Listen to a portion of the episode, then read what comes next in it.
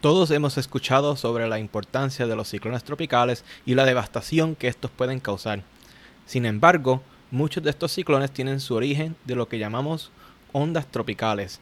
Estos sistemas no solamente pueden desarrollarse a tormentas, pero también son un componente esencial del ciclo hidrológico del trópico. Pero, ¿qué realmente son estas ondas? ¿Por qué existen y por qué están asociadas con lluvia?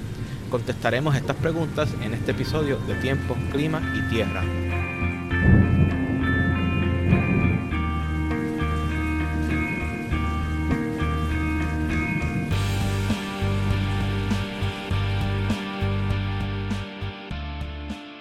En este episodio contaremos con dos expertas en meteorología tropical que estudian ondas tropicales. Kelly Núñez Ocasio es una estudiante de doctorado en Penn State University. Actualmente estudia la relación entre sistemas de lluvia organizados y su relación con ondas tropicales. Parte del trabajo de Kelly ha sido publicado en Journals de la American Meteorological Society. Sus presentaciones en conferencias profesionales han recibido premios por su claridad y calidad de contenido. Rosa Vargas Martes es una estudiante de doctorado en la Universidad de Michigan. Ella estudia el rol de procesos termodinámicos en la ocurrencia de lluvia en ondas tropicales. El proyecto de Rosa es apoyado por la prestigiosa beca graduada de la Fundación Nacional de las Ciencias o National Science Foundation en inglés. Bienvenidas ambas. Gracias. Gracias. ¿Cómo están? Yo estoy bien. ¿Cómo estás tú, Rosa? Yo estoy bastante bien. Acá disfrutando del calor de Puerto Rico mientras Ah. Eh, ustedes son ambas expertas en meteorología tropical, eh, estudian eh, ondas tropicales, lo que nosotros nos referimos a ondas del este. Y creo que cualquier persona que vive en el Caribe rápidamente va a reconocer la palabra onda tropical, ya que estas están asociadas con lluvia, nubosidad, humedad, etc. Pero cuando empezamos a pensar más profundamente sobre qué son estos sistemas y por qué traen nubosidad, encontramos que hay muchísima menos discusión sobre esto. Y creo que es importante empezar definiendo qué es una onda tropical, por qué existen y cuáles son sus características. Así que empezaremos en esto. Claro que sí, Ángel. Pues para mí, una onda tropical, ¿verdad? Con, con, con todo lo que yo he estudiado en, en mis cuatro años de estudiante doctoral, eh, es básicamente un sistema que se desarrolla en la atmósfera, especialmente en el verano, para nosotros acá en el, hemisferio norte. Y es una circulación del aire y básicamente esta circulación lo que, lo que promueve es una baja presión, ¿no? Y, y esta baja presión se mueve del este a oeste de África y a medida que se va propagando comienza a acoplarse con sistemas convectivos, eh, con nubosidad, con lluvia, y, y, eso hace que esta onda, bueno, se desarrolle y se intensifique, y en muchas ocasiones se convierten en, en huracanes. Ahora que hablamos sobre África, ¿qué hay, so ¿qué hay en África que hace que sea tan específico que veamos esas ondas tropicales formándose ahí? Bueno, en África, fíjate, es un clima bien interesante. A mí me gusta explicarlo mucho porque en el verano en África ocurre lo que se llama el West African Monsoon. Y básicamente eh, sur y centro de África comienzan a observar un cambio en las corrientes del viento y mientras que el norte de África experimenta lo que es el African Easterly Jet. Una, una, corriente de vientos que sopla del este hacia el oeste, ¿verdad? Sí, gracias, Ángel. Y esta corriente de viento se une con este monsoon y promueve lo que es una energía que nosotros llamamos barotrópica y baroclínica que desarrollan lo que son estas ondas, estas perturbaciones en la atmósfera acabas de mencionar tres cosas que yo creo que son importantes que expliquemos eh, en breve, eh, tanto energía barotrópica y baroclínica y, y, también lo que es un monzón. Así que, ¿nos puedes explicar lo que es un monzón? Claro que sí, Ángel. Mira, un monzón lo podemos observar como una brisa marina a grande escala, pero básicamente es el cambio de, del viento en una dirección. Por ejemplo, en África usualmente cuando no es verano, entonces a lo que me refiero afuera de lo que es mayo, junio, julio y agosto, eh, centro y sur de África tiene vientos que usualmente se dirigen de norte a sur, pero en el verano cambian de dirección. Entonces, serían ahora el noreste. Esto hace que humedad de lo que es el Atlántico eh, comience a moverse a lo que es al continente de África y desarrolla mucha nubosidad y lluvia está relacionada a las ondas tropicales. Y me imagino que este cambio en los vientos tiene que estar asociado a, la inclinación del planeta, a que hay una temporada del año que esta región de África recibe más sol y al recibir más sol, pues entonces hay unos cambios a escala continental, tanto en los vientos como en los patrones de lluvia que los siguen. Sí,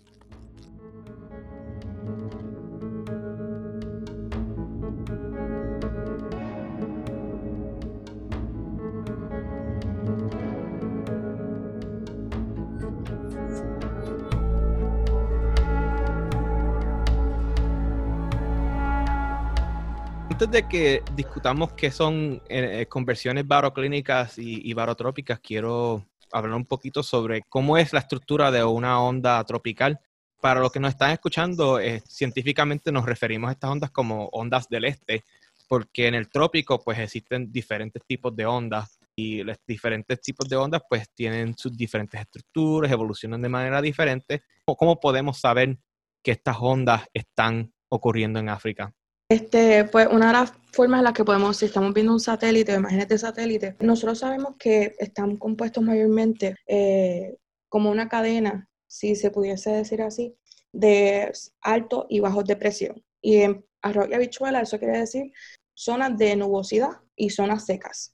Eh, entonces, estas zonas se mueven como que en cadenitas, así del este hacia el oeste. Por eso es que llamamos a estos sistemas ondas del este. Estos sistemas, estas regiones pueden tener aproximadamente entre 2.000 kilómetros de diámetro. Sí, 2.000 kilómetros de, de espacio horizontal es muy grande. Estamos hablando como la distancia de un vuelo de, Puerto Rico a Miami o algo, algo por el estilo, no necesariamente exacto, pero sabe, a ojo por ciento, como decimos. Y entonces, ¿en qué parte de la onda es que tendemos a ver precipitación? Porque cuando vemos una imagen de satélite, usualmente lo que vemos y asociamos con lo no tropical es esta región de precipitación usualmente desorganizada, es como que pues aquí un poquito de lluvia acá y un poquito de lluvia acá.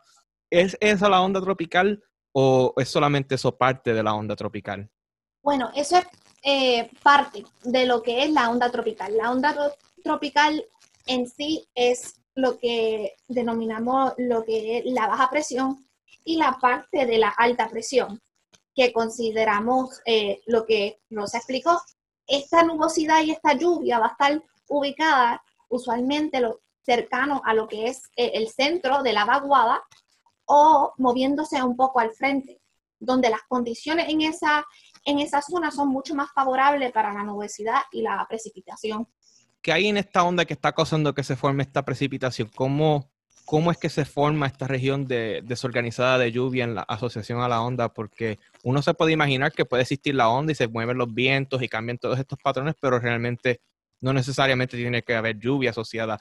Sí, pues definitivamente, eh, por lo menos de, eh, a base del análisis de la literatura que he podido hacer eh, durante mi tiempo en el programa doctoral, hay diferentes escenarios o diferentes formas en las que nosotros podemos tener esta convección que luego eh, se puede este, traducir o se puede relacionar con el desarrollo de precipitación. Y uno de los casos que yo más he estudiado, por lo, eh, por lo menos, es o la acumulación o la presencia de, ah, de humedad. Una de las hipótesis que, se, que postulamos es que tenemos muchas regiones de humedad que se acumulan en el tiempo. Eh, tenemos el desarrollo de convección, eh, lo que llamamos convección intensa. Entiéndase el nombre de, desarrollo vertical como lo que son las cumulonimbus. Esto es, uno, esto es una de las teorías, ¿verdad? Otra de las teorías es que esta convección inicial se desarrolla en áreas específicas eh, geográficamente hablando. por ejemplo, áreas montañosas donde, que pueden eh, llevar, ¿verdad? Eh, debido a la orientación de los vientos, el desarrollo de convección también. Y todas todas estas ideas de origen de convección pueden llevar luego a lo que sería la, precipitación observada de estos sistemas de onda eh, del este.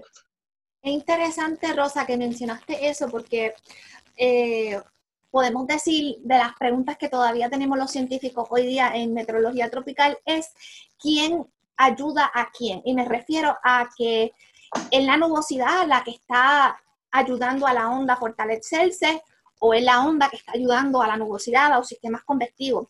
Y la realidad es que ambos ayudan mutuamente.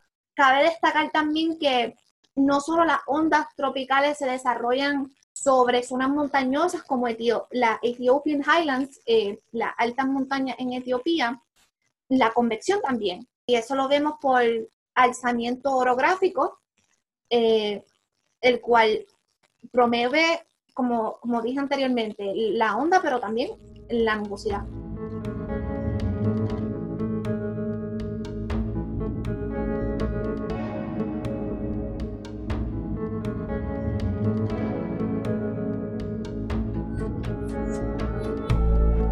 ¿Podrían indagar un poquito sobre qué ustedes están estudiando y cuál es la hipótesis de cómo estas interacciones ayudan a formar las ondas tropicales que vemos? Eh, claro que sí. Eh, como mencionaba eh, Kelly, se ha demostrado y se ha visto por medio de múltiples investigaciones a lo largo de las últimas décadas que la convección está acoplada a lo que es la onda y que de cierta manera ayuda a a aspectos de la onda como lo puede ser la orientación de la onda. Esto es específicamente notable en las ondas del este, pero sobre el Pacífico, donde la forma de la onda es un poco diferente, por ejemplo, a lo que veríamos en un satélite. Sobre África, las ondas en el Pacífico tienen un poco más de orientación diagonal eh, y la convección, se ha mostrado que la convección tiene o juega un rol en la orientación de esta onda, pero también en lo que es la intensidad. Sin embargo, como Kelly mencionó anteriormente, nosotros no sabemos qué ayuda a qué, como un problema que, vino primero, el, este, el huevo, el la huevo, gallina. la gallina. Exacto. Eh, es, un, problema así y, sin duda alguna eh, es un tema que ha logrado obtener mucho, mucha ayuda económica para estudiar esto, estas preguntas. Y ahí es donde viene mi investigación particularmente también no solo en estudios de, de las ondas del este, sino en estudios un poco más básicos. Mi, pregunta investigativa, lo, este, o las preguntas investigativas principales en las cuales se basa mi investigación, van un poco más allá, y no solo un poco más allá, sino un poco más al origen del origen de la convección en sí. Eh, y creo que esto nos puede ayudar a, tener una idea un poco más clara de, sabiendo cómo se origina la convección, que también de por sí es un, problema que individualmente amerita muchos proyectos investigativos. ¿Cómo se origina la convección? Y recientemente, y por recientemente digo del 2018 en adelante, se ha desarrollado un marco teórico muy importante. Eh, Ángel, tú mismo has estado eh, involucrado con, esto, con este proyecto particularmente y es eh, nosotros hemos observado que, como dijo ahorita, el, desarrollo de la convección eh, intensa y por esto nubes como los nimbus, nubes de, desarrollo vertical, eh, tienen base en o pueden ser predecidas, lo que hablamos de predicción este del tiempo, eh, a base de este marco que su origen están en la fuerza bollante. Nos referimos aquí a la fuerza bollante como la diferencia en densidad entre la nube y el ambiente que lo rodea si una nube está subiendo verticalmente, esta es menos densa que el ambiente.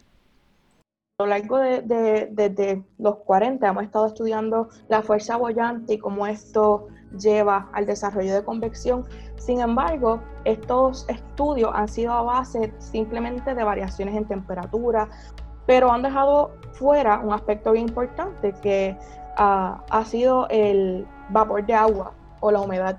Y como nosotros sabemos, todos los que estudiamos el trópico, sabemos que, el trópico es bastante característico por tener mucha ah, disponibilidad de vapor de agua.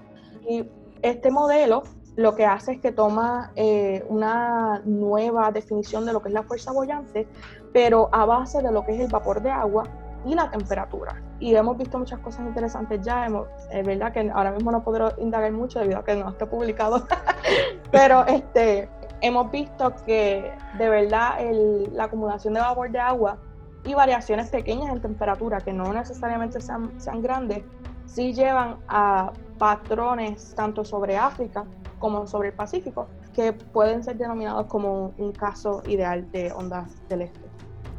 Eso está súper interesante, Rosa. Y yo creo que estudios como el tuyo van a llevarnos lejos en el sentido de que todavía nuestros modelos no entienden, por decir, ¿verdad? Si, si tuvieran su, su, si pensamos como los modelos como un, cerebro virtual, eh, no entienden muy bien las interacciones entre lo que son las ondas y esta nubosidad.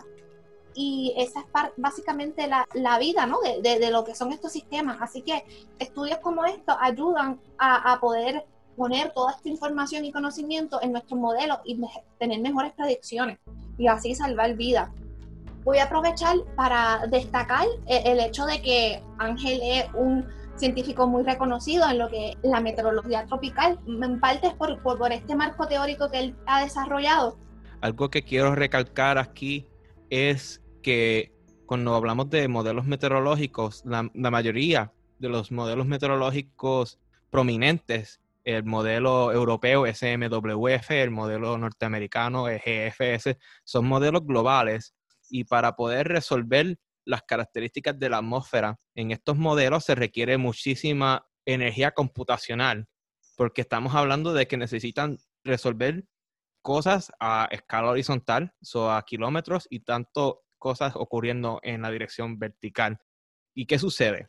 Pues lo que sucede es que la mayoría de las computadoras tienen una resolución y pueden imaginarse ustedes como una tabla de ajedrez, por ejemplo, y cada cuadrito, en el cuadro de ajedrez, tiene una resolución, podemos decir, 25 kilómetros. Así que básicamente dividimos nuestro planeta como una esfera cortada por pedacitos pequeñitos de 25 kilómetros o algo así. Lo que sucede es que las nubes que nosotros estamos estudiando son muchísimo más pequeñas que la resolución de estos modelos. Y lo que los científicos y la comunidad meteorológica ha hecho es lo que nosotros llamamos una parametrización, que es que buscamos una manera simplificada de cómo representar qué es lo que hacen estas nubes en esta escala. Y este problema, lo que llamamos la parametrización, ha sido muchísimo más retante de lo que se había estimado inicialmente en los años 40, como Rosa había mencionado, que se empezó a analizar esto y hemos encontrado que estas nubes son muy turbulentas y predecir turbulencia es sumamente difícil y eso es lo que queremos recalcar. Pero a pesar de eso, las propiedades de las nubes, que son los cumulonimbos que Rosa mencionó ahorita, tienen unas propiedades y unas características que sí son predecibles y unos procesos que causan el desarrollo de estas nubes.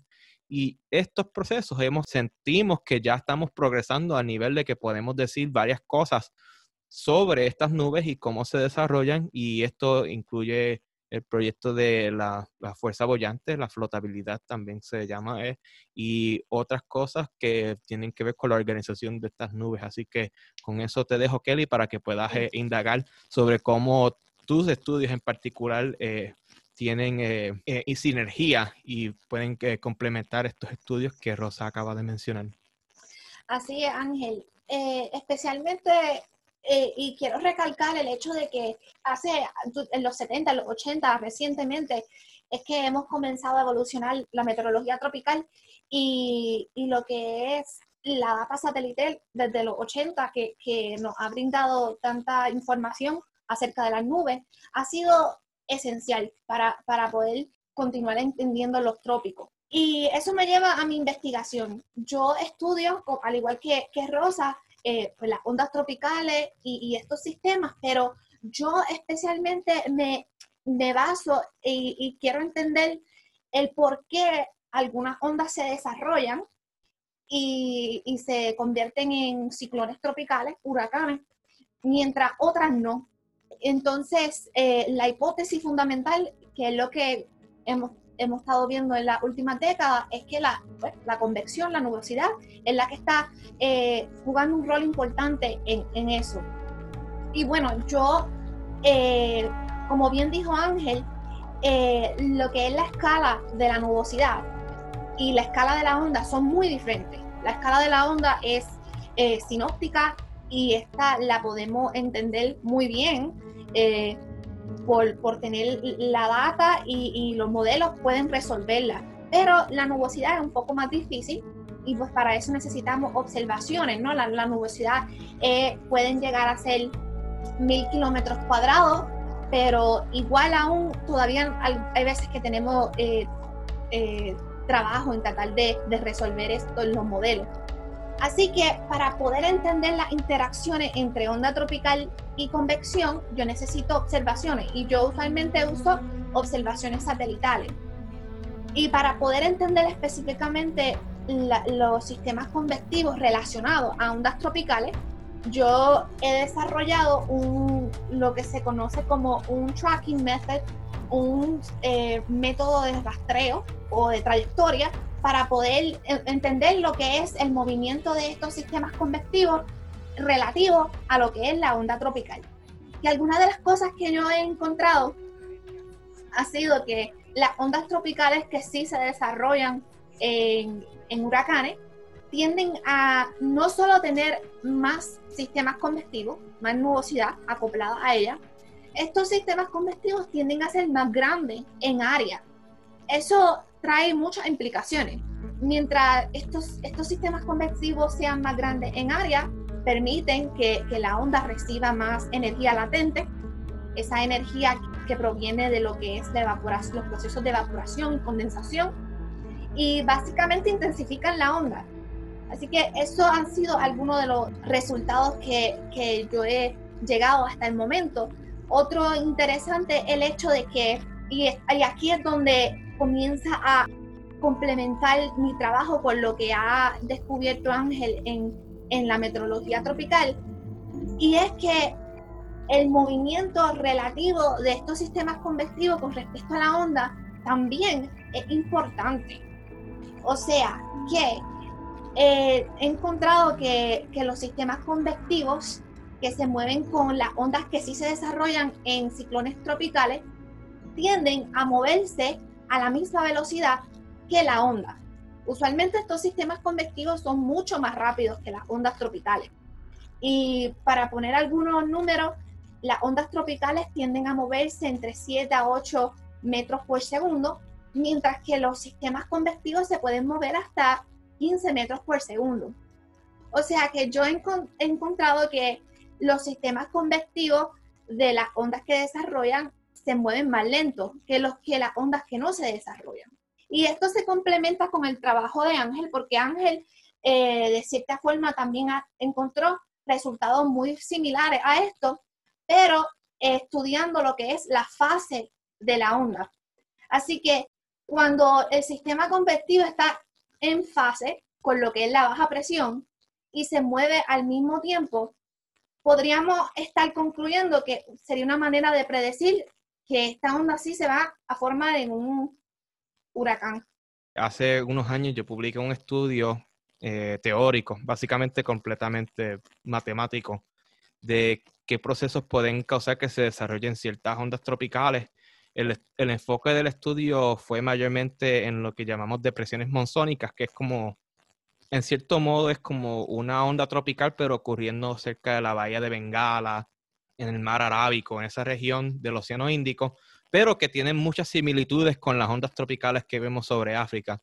Y una de las cosas que el marco teórico predice es que las ondas que se desarrollan más rápidamente tienden a tener convección, que es la precipitación, moviéndose a la misma velocidad que el resto de la onda, y que esa tienda a causar el desarrollo más rápido. Ahora, lo que es importante sobre estos estudios es que es un, esto que estamos hablando es un marco teórico y el marco teórico es sumamente idealizado y nunca va a representar completamente la atmósfera porque la atmósfera es sumamente compleja y turbulenta y eso es sumamente difícil hasta, ah, como mencioné anteriormente, que necesitamos modelos meteorológicos planetarios que requieren muchísima energía computacional para poder ah, predecirlos. Así que las observaciones estén, eh, que, él está viendo, que estén alineadas con lo que dice el marco teórico, tal vez sea algo eh, que revele un poco más sobre la naturaleza de estas ondas tropicales y, ¿verdad? Si,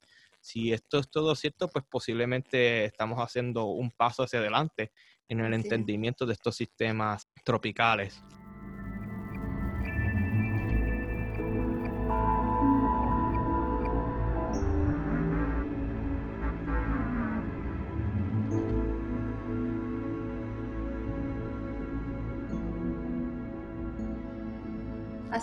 No, es, completamente de acuerdo contigo. De hecho, eso mismo iba a mencionar, el hecho de que eh, yo lo, con las observaciones logré llegar a similares conclusiones, que tu marco teórico que es idealizado es importante y nos revela que, esa interacción sí está presente. Sí, y algo que quiero, eh, quiero añadir también es que lo que está haciendo Rosa actualmente también indica que, que las ondas tropicales que ocurren en el Pacífico Oriental también parece tener algunas similitudes en ese sentido. Eh, por lo menos estamos observando que, no necesariamente son exactamente iguales. Eh, hay algunas diferencias importantes, pero también estamos observando algunas similitudes. Tal vez Rosa quiera ah, indagar un poquito más sobre esto. Eh, pues sí, definitivamente, como estaban hablando Ángel y Kelly, hay muchas similitudes entre ambas regiones, tanto el Pacífico como el oeste de África. Sin embargo, hay muchas diferencias y eso yo creo que no he hablado lo suficiente. Ah, casi siempre cuando hablamos de ondas del este asumimos que son fenómenos idénticos y la realidad que hemos visto con nuestros estudios que son significativamente diferentes. Hemos visto que sobre la región de África, las variaciones en humedad y las variaciones en temperatura son bastante comparables, mientras que cuando vamos a la región del Pacífico, las ondas que se desarrollan aquí son mayormente eh, ondas húmedas. Entiéndase que las variaciones en temperatura son mucho más eh, diminutas que eh, comparando a las variaciones que se observan en el campo de humedad.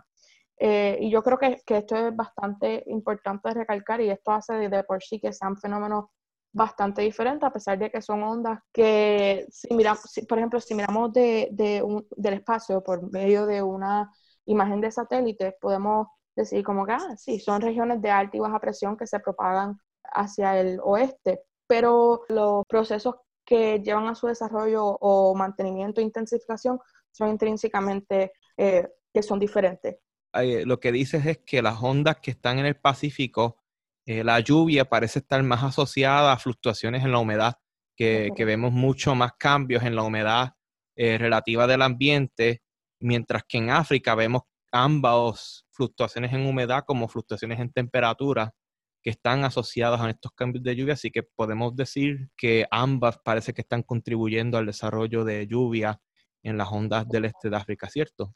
Exactamente.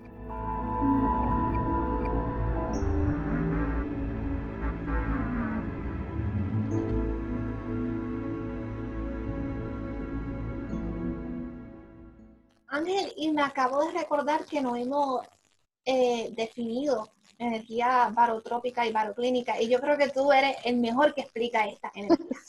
Un sistema baroclínico, cuando hablamos de energía baroclínica, nos referimos a que hay una onda, por ejemplo, una onda tropical, y esta onda está extrayendo energía del cambio vertical en el viento. Por ejemplo, vemos en la corriente del este africana, es una corriente que es un poquito más débil en la superficie según vamos subiendo en elevación. Por ejemplo, imagínense que tengo un globo y lanzo un globo hacia el aire y va subiendo con el globo. Según va subiendo con el globo, pues el viento que el globo va sintiendo, pues va aumentando. Pues, ¿qué sucede? Que hay un tipo de instabilidad que se llama instabilidad baroclínica, en el que básicamente la onda extrae energía de este cambio vertical en el viento. Es como si fuera un tipo de turbulencia. Imagínense que el agua, la corriente se mueve más rápido arriba que abajo y que eventualmente esto causa que haya un intercambio de, de movimiento tanto en la parte de arriba como de abajo y se forman remolinos, por ejemplo. Eso es lo que llamamos instabilidad baroclínica. Instabilidad barotrópica es parecido a la instabilidad baroclínica, pero en vez de ser un cambio vertical en el viento, es un cambio horizontal. Entonces lo que vemos en la corriente de vientos de África es que hay una región, una latitud, donde el viento es un máximo y el viento entonces decae, es un poquito más débil al norte y al sur de esa región de vientos máximos.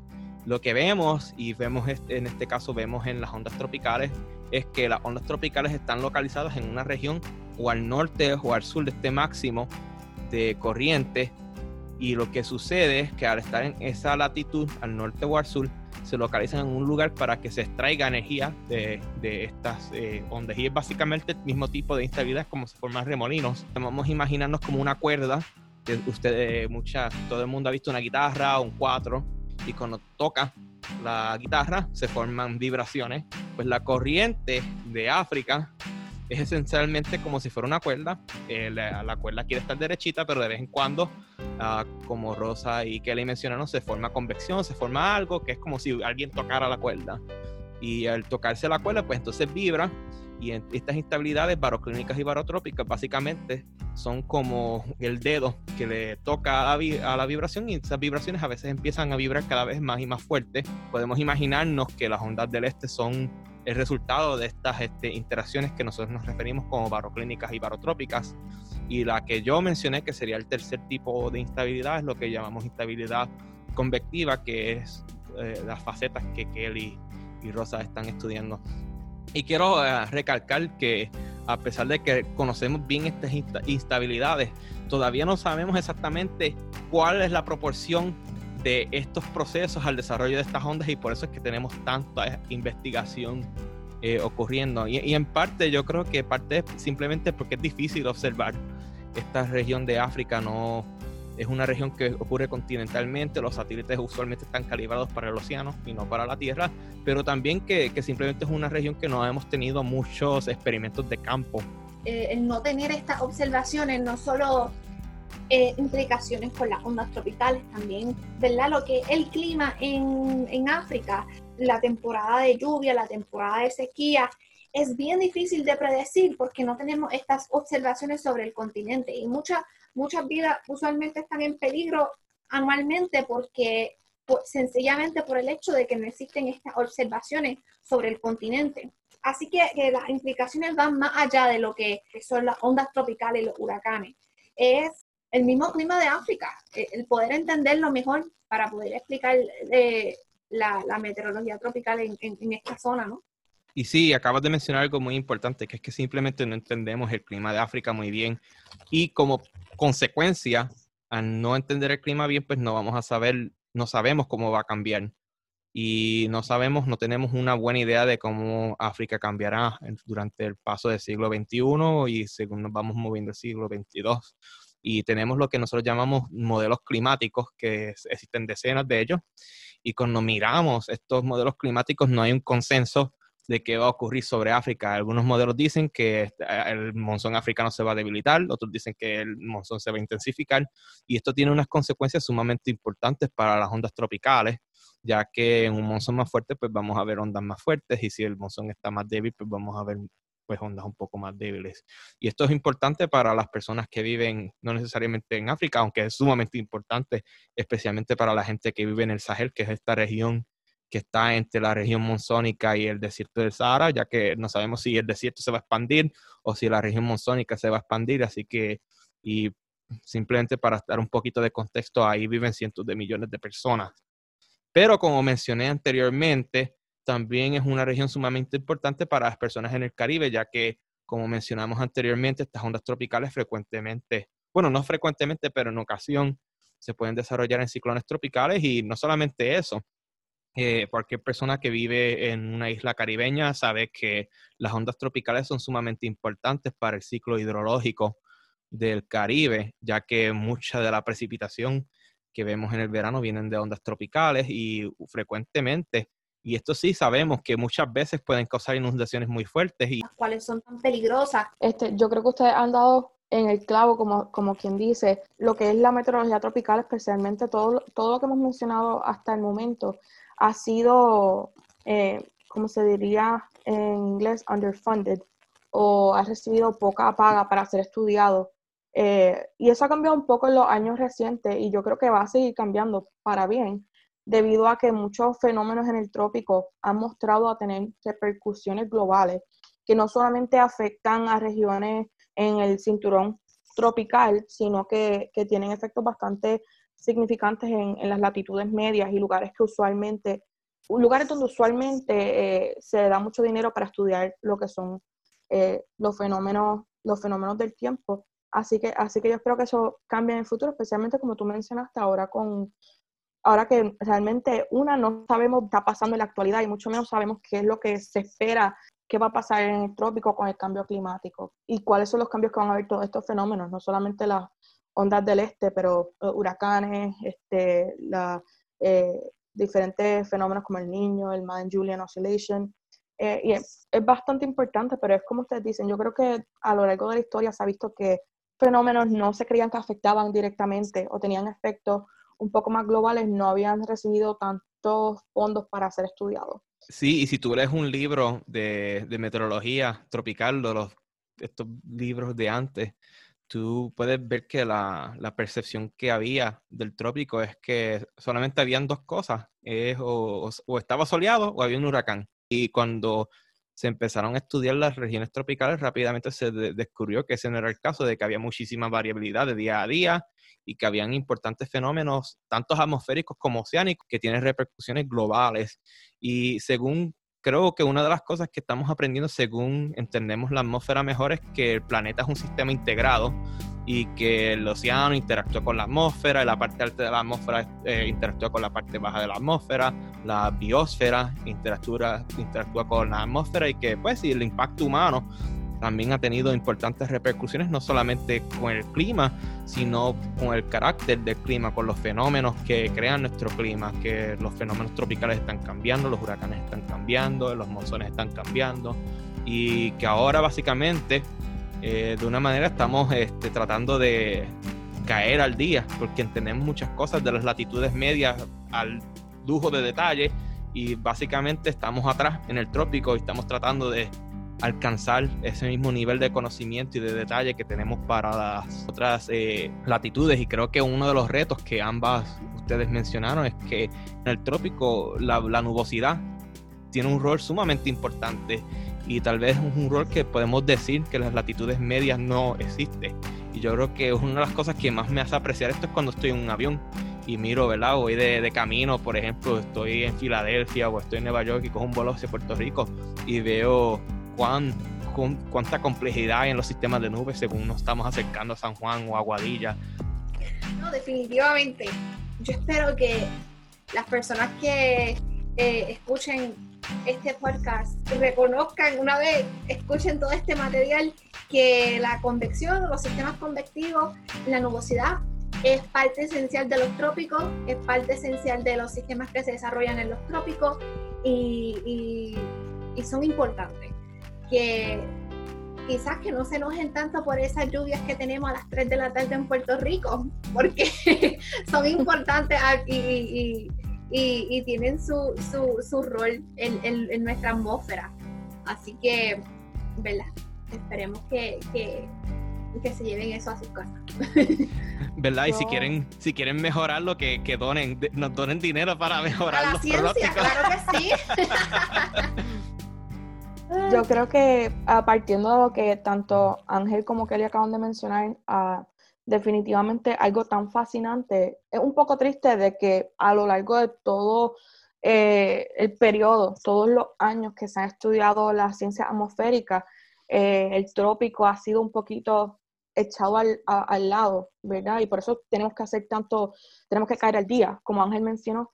Pero por otra parte, hablando de un punto de vista más, y yo no sé si ustedes también, probablemente sí, porque nosotros, por eso es que entramos a, este, a esta área de la ciencia, además de que nosotros crecimos en el trópico, esa, esa parte no, no es particularmente, eh.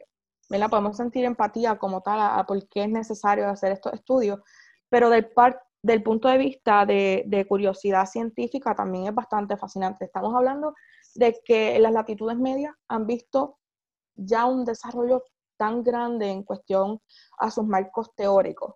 A alguien que le guste mucho, yo, yo me pongo a pensar en todas estas personas en la universidad que le encanta la matemática y le encanta el desarrollo de, de, teoría y demás. Y yo creo que la meteorología tropical, las ciencias atmosféricas en el trópico, son el escenario perfecto para poder eh, explorar, el escenario perfecto a explorar para personas que, por ejemplo, a Ángel le encante eh, la teoría, le encante desarrollar eh, esta teoría, pues hablando de latitudes medias, ya esto está un, eh, poco más dificultoso. Sin embargo, en, la, en los trópicos hay tantas cosas que no hemos explorado aún y tantas cosas que faltan por refinar, que realmente es un periodo histórico que es un tanto emocionante de, en, el cual participar como científico, porque hay tanto por, por explorar, tanto por descubrir. Y son cambios que no, o sea, todo, todo, todos los descubrimientos, todas las investigaciones son emocionantes, porque en todas se, eh, se encuentran cosas nuevas y todas avanzan un poco la ciencia, ¿no? nos mueven un poco antes. Sin embargo, yo considero que en el trópico eso es un poco eh, más como que a más grande escala. Los cambios, las cosas que se encuentran nos llevan pasos agigantados hacia adelante. Y, yo encuentro que eso como científico es algo bastante, eh, un movimiento bastante emocionante del cual formar parte.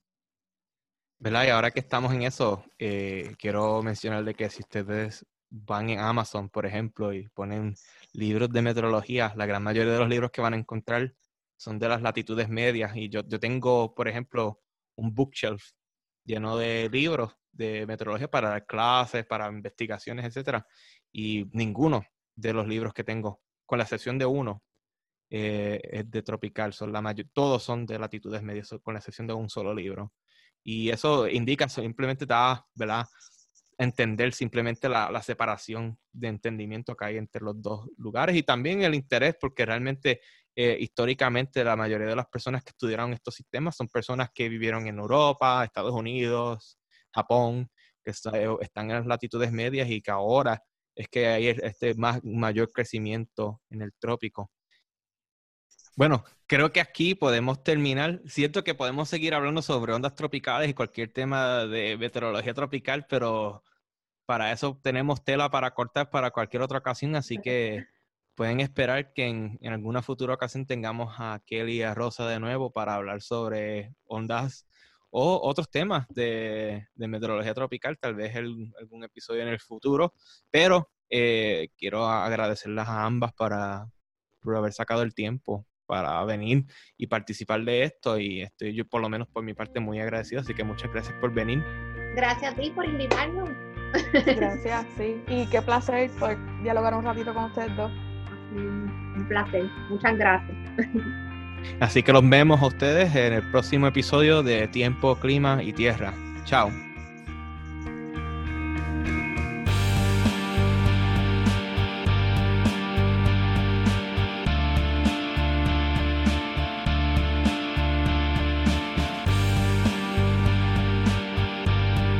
¿Te gustó el episodio?